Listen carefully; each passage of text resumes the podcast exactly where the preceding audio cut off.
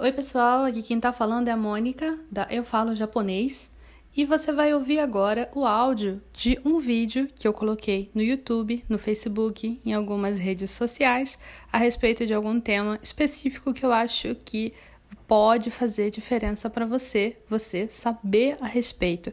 Eu espero que você goste. Vamos lá! Hoje eu vou falar aqui das três etapas que você precisa seguir para você aprender os kanjis de verdade. Eu já falo muito a respeito de como você pode aprender kanji mais rápido e tudo mais.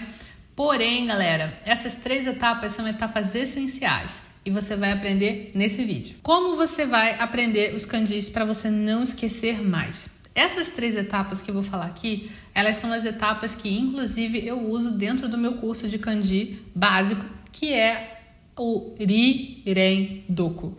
O Riren Doku são as três etapas desse método que eu criei, mas esse método é baseado em etapas que são muito discutidas dentro da própria, digamos assim, dos próprios estudiosos de metodologias de ensino. Como é que você pode ensinar melhor para o seu aluno, independente do aluno? Porque ensinar é uma ciência, gente, e muitas pessoas estudam como ensinar melhor.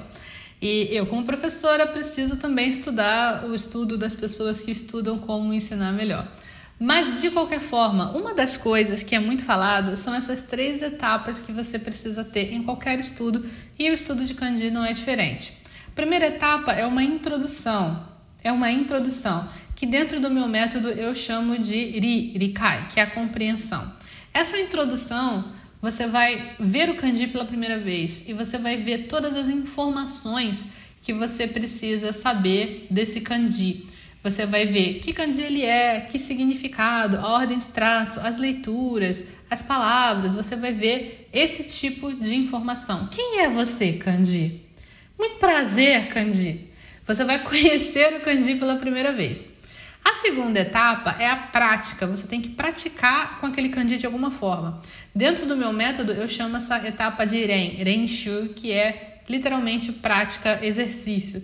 E isso é para você verificar se você entendeu mesmo a primeira etapa.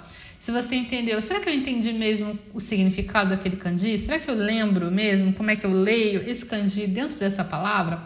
É uma etapa para você checar, para você ver. Aconteceu de verdade? Eu entendi de verdade? Isso é bastante importante. A última etapa, a terceira e última etapa, dentro da, dessa, desse estudo de metodologia, é a aplicação. Ou seja, você tem que aplicar o que você aprendeu de verdade. Como assim aplicar de verdade? Porque a gente fixa muito mais o que a gente teoricamente aprendeu quando a gente usa. Então, usar é importante. Você tem que criar alguma alternativa que faça com que você consiga usar aquele kanji de alguma forma. É, e dentro do meu método, essa é a última etapa que é o dokusho, é a leitura. Nada melhor para você testar os seus conhecimentos e ver se você realmente aprendeu um kanji do que lendo alguma coisa que esse kanji apareceu. Será que você vai conseguir ler? É um texto que você nunca viu na vida. Será que você vai conseguir identificar aquele kanji ali e entender o que significa aquele kanji? Essa é a última etapa. Então, recapitulando, você precisa ver e entender o kanji, que é a introdução. Você precisa praticar esse kanji para ver se você realmente aprendeu aquele kanji e você precisa aplicar esse kanji em alguma atividade. Que para kanji, eu acredito que a melhor coisa é a leitura. Então, quando você estuda kanji, pensa bem, você faz apenas uma dessas etapas? Você faz todas essas etapas? Você aprende as informações, você pratica e você aplica o seu conhecimento em alguma coisa na sua vida?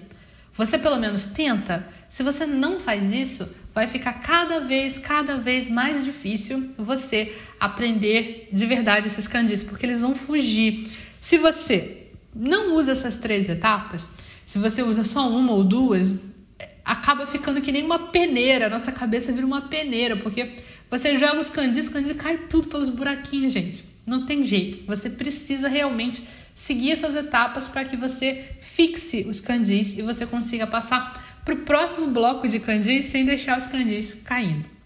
É isso aí, eu espero que você tenha gostado desse vídeo.